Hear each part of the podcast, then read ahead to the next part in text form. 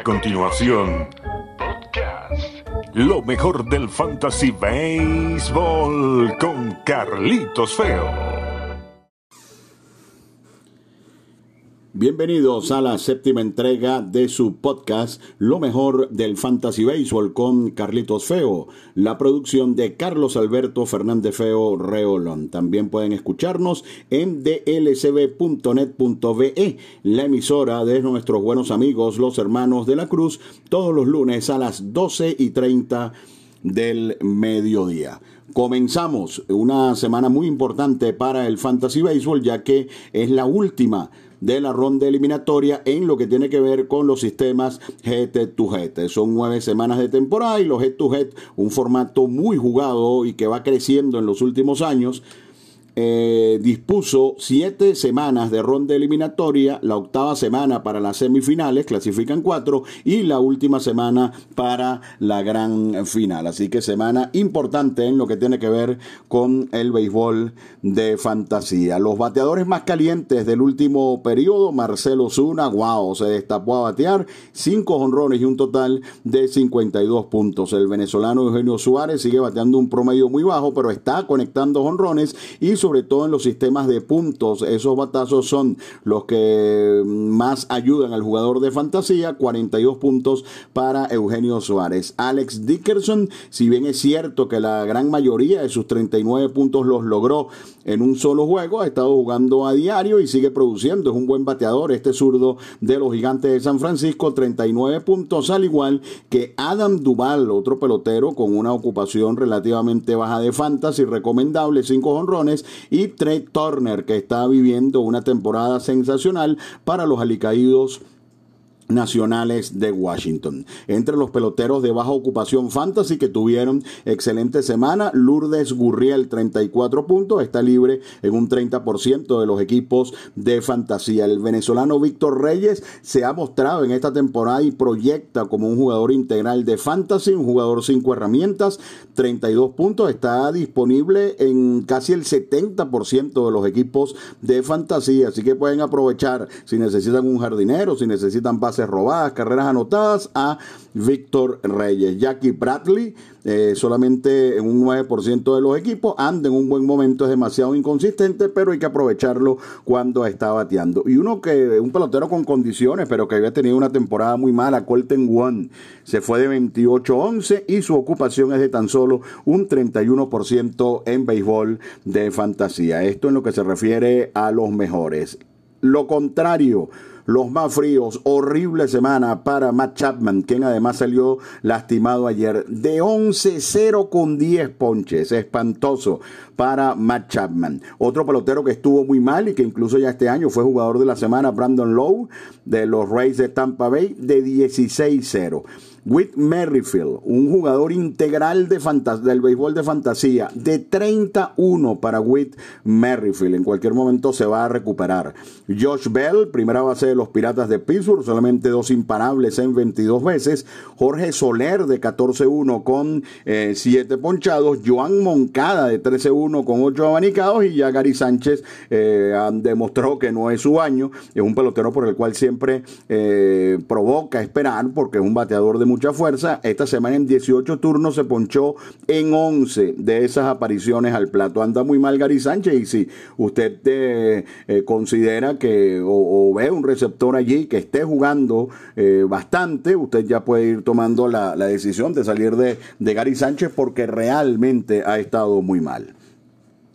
Pasamos a los lanzadores, bueno, y los dos Saiyón, pensamos hasta este momento, fueron los mejores. Eh, Shane Bieber, wow, 47 puntos, sin comentarios, tal vez el mejor pitcher del béisbol, junto a Jacob de Grun, quien hizo 45, los dos mejores, los dos principales aspirantes al premio eh, Dakota Hudson, un lanzador que todavía está disponible en algunas ligas, hizo 44 puntos, recuperado Tyler Glasnow, también hizo 44 y Aaron Nola, un total de 41 de este grupo, solamente Dakota, Dakota Hudson pudiera estar libre en algunas ligas. Un caso interesante, la semana pasada les recomendamos que eh, se alejaran la semana anterior de Garrett Richards. Y resulta que Garrett Richards nos cayó la boca y tuvo una semana espectacular de 39 puntos. Jugó en Colorado con tan solo tres días y lanzó cuatro innings en cero. Y ayer se enfrentó a un equipo reforzado como el de los em, padres de San Diego y tiró otro juegazo. Un total de 39 puntos para Garrett Richards. Mucha gente tuvo el mismo pensamiento que nosotros y en este momento la ocupación de Richards es de solo 33%. Esta semana tiene un match favorable en casa, ojalá pueda lanzar, al igual que lo hizo la semana pasada, muy recomendado para ser tomado en la fantasía. Trevor Rogers, con apenas tres aperturas con el equipo de los Marlins, da la impresión de que es un pitcher que puede ayudar. La semana anterior, en tan solo 11 innings, 34 puntos. Y nos parece, al menos por los últimos juegos, que Yusei Kikuchi de los Marineros de Seattle anda bien también, con solo 6 innings hizo un total de 29 puntos. Entre los más fríos, al igual que, que mm, Richards parecía que podía tener una mala semana y tuvo una muy buena. Sonny Gray parecía encaminado a una muy buena semana y tuvo una muy mala. Menos 23 para Sonny Gray. Era una semana de dos aperturas. Fue reprogramado incluso en su última salida. No, no hizo su presentación y bueno, lanzará esta semana de nuevo Sonny Gray. Menos 23. Lance McCullers menos 11 y a la lista de lesionados. Y otros tres lanzadores estelares que estuvieron muy mal en la semana Patrick Corbin de Washington, Jack Flaherty de los Cardenales de San Luis, y yo no sé si se le está acabando la gasolina a Lance Lincoln, tiene una cadena enorme de juegos consecutivos de más de 100 lanzamientos, pero sus últimas presentaciones no han sido las mejores, y fíjense en el detalle de que incluso él era una fija para ser cambiado el pasado 31 de agosto y se quedó en el equipo de los Rangers de Texas, no hubo el interés completo de otros equipos en adquirir a Lance Lincoln, por cierto va a lanzar dos veces esta semana. Jesús Luzardo y Crispada, que han estado inconsistentes en sus últimas salidas, tuvieron un total de menos dos. Dos aperturas esta semana, unos cuantos lanzadores estelares subirán al box dos veces. Matt Scherzer lanza dos veces, dos salidas muy complicadas, una ante Tampa Bay y otra ante los Bravos de Atlanta. Zach Galen, a quien ya hay que eh, colocar en la lista de los estelares, viene una salida monumental ante los Dodgers, tiene un par eh, eh, de salidas, va a estar eh, en San Francisco ante los gigantes y después lanzará ante los marineros de Seattle. Puede ser una buena semana para eh, Zach Galen. Un par de lanzadores de los padres pueden proveer muchos puntos esta semana. Mike Clevinger ante Colorado y San Francisco en casa, mismo caso de Dinelson Lamet. Así que dos lanzadores de San Diego que pudieran aportar muchos puntos esta semana. Dos aperturas también para Zach Wheeler, quien está lanzando muy bien. Zach Plisa, que regresó, tiene una ante Kansas City y otra complicada ante Minnesota. Kyle Hendricks de los Cachorros, también con dos aperturas, y los tres novatos sensación en las grandes ligas, Jan Anderson de Atlanta, Tristan eh, McKinsey de Cleveland y Sixto Sánchez de los Marlins, todos con dos aperturas cada, o con dos aperturas cada uno. Brad Keller, un lanzador que cada vez lo hace mejor, tiene un par de salidas, una complicada ante los indios, a quien le ha lanzado, a quienes les ha lanzado muy bien, y otra ante los piratas de Pittsburgh. Esta semana tiene que demostrar si sí o si no Frankie Montas. Fatal en sus últimas salidas, muy bien en sus primeras presentaciones, tiene unos cuantos días de descanso. Vamos a ver si hace el ajuste, va a trabajar ante Houston y ante el equipo de Texas, sigue siendo un lanzador Montas en el cual hay que confiar. Atentos, regresa Carlos Martínez o va a aparecer por primera vez Carlos Martínez. Tiene dos aperturas pautadas esta semana con los Cardenales de San Luis. Martín Pérez viene de un juego tremendo, pero sus salidas de esta semana lucen muy complicadas. Una ante los Rays de Tampa Bay, ante quienes ha lanzado muy bien, y otra ante los Phillies de Filadelfia. Y otro pitcher, Alec Mills, a quien recomendamos acá en este espacio, tiene un par de aperturas, pero en este caso da la impresión de que se le acabó la gasolina a este lanzador del equipo de los Cachorros de Chicago que va a aparecer ante los Rojos de Cincinnati y ante el equipo de los Cerveceros de Milwaukee. Los equipos con eh, match favorables esta semana y a los cuales hay que ponerle el ojo. Filadelfia juega nueve veces, nueve juegos para Filadelfia. Seis contra los Marlins, dos ante Boston y uno ante el equipo de los Mets. Los Marlins juegan nueve veces, seis ante Filadelfia y tres ante el equipo de los Bravos. San Diego juega ante Colorado y San Francisco, pero estará jugando siempre en casa y otro equipo con una cantidad importante de juegos es el de los Rangers de Texas, al igual que los Cardenales de San Luis. En ambos casos, ocho encuentros para estos equipos. Los que menos juegan, los extremos los Piratas de Pittsburgh, que ha sido el peor equipo de este año en las grandes ligas, y un equipo que siempre hace falta su puntuación, porque es un equipo que prácticamente está blindado en todos sus flancos, el equipo de los Dodgers de Los Ángeles, tan solo con cinco encuentros esta semana. Estás escuchando lo mejor del Fantasy Baseball con Carlitos Feo.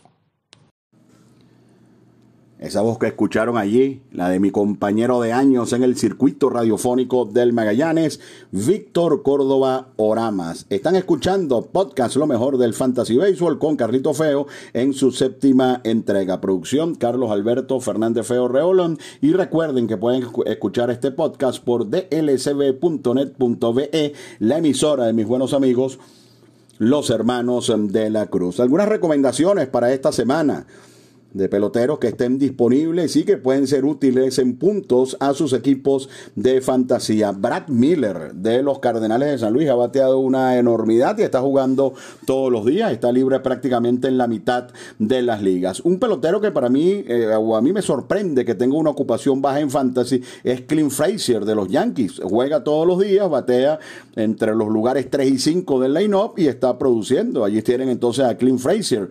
Austin Riley, un gran prospecto de los Bravos de Atlanta, es un bateador descarado de rachas y en este momento está en la buena y está solamente firmado en un 44% de los equipos, así que es momento de buscar a Austin Riley. Jesús Aguilar Está libre en el 90% de los equipos de fantasía y como les dije antes, los Marlins juegan nueve veces, así que es una opción interesantísima la de Jesús Aguilar esta semana. Willy Adames ha sido un pelotero consistente este año para Tampa Bay, en más del 60% de las ligas está disponible, estamos hablando de un pelotero que es shortstop.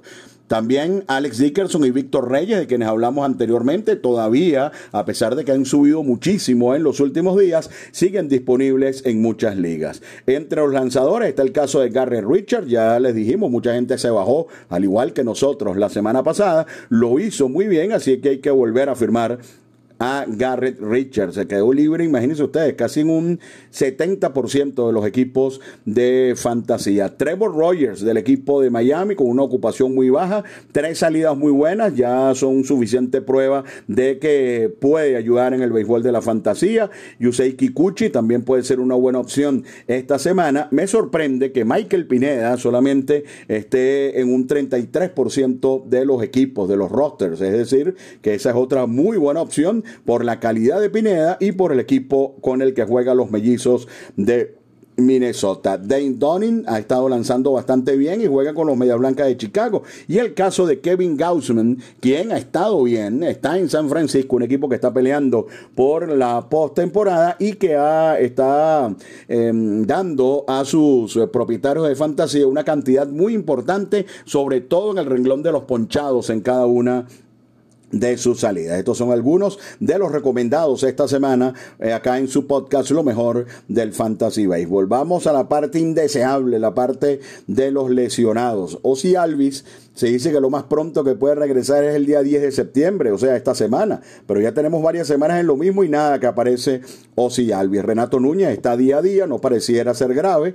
Eh, lo que sí, lamentablemente, va a sacar por el resto de la temporada es una lesión a Anthony Santander, uno de los bateadores más calientes en el último mes en el béisbol de las grandes ligas. José Quintana llegó José Quintana lanzó y parecía una buena opción de fantasía, pero se volvió a lastimar. Y en caso de que pueda regresar, lo hará como relevista largo. Y por supuesto, y ustedes saben que este tipo de lanzador en cualquier formato de fantasía no tiene un valor importante. Daras Koikel está día a día. Ayer lanzó cinco innings impecables y ganó. Da la impresión de que puede estar listo para su próxima apertura el viernes. Tiene algunas molestias en la espalda. Por regresar esta semana, el jardinero central de Colorado, David Dahl. Alex Breckman, imagínense ustedes, también está listo para regresar con el equipo de los Astros de Houston. Debe hacerlo en los próximos días. Lance McCullers estará fuera completamente esta semana y parte de la otra. Justin Turner de los Dodgers también pudiera regresar esta semana.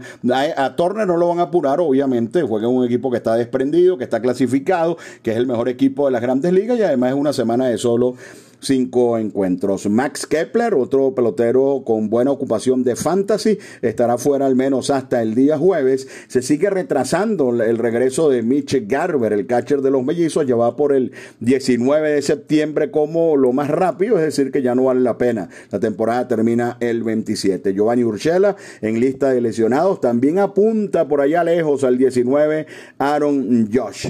Eh, tanto Matt Chapman como Marcus Semien, peloteros importantes de Oakland, están día a día. Un pelotero, wow, que como ha dado puntos este año. Teoscar Hernández, lamentablemente lesionado, se perderá esta semana, pero Toronto está por recuperar un pelotero estelar que proyecta ser una estrella del juego como su campo corto Bo Bichet y se espera que Juan Soto, hablando de estrellas, esté de regreso hoy al line-up del equipo de los Nacionales de Washington. Esto entonces es lo que tiene que ver con los lesionados. Los tres peloteros eh, más eh, firmados en las últimas horas en el sistema Yahoo.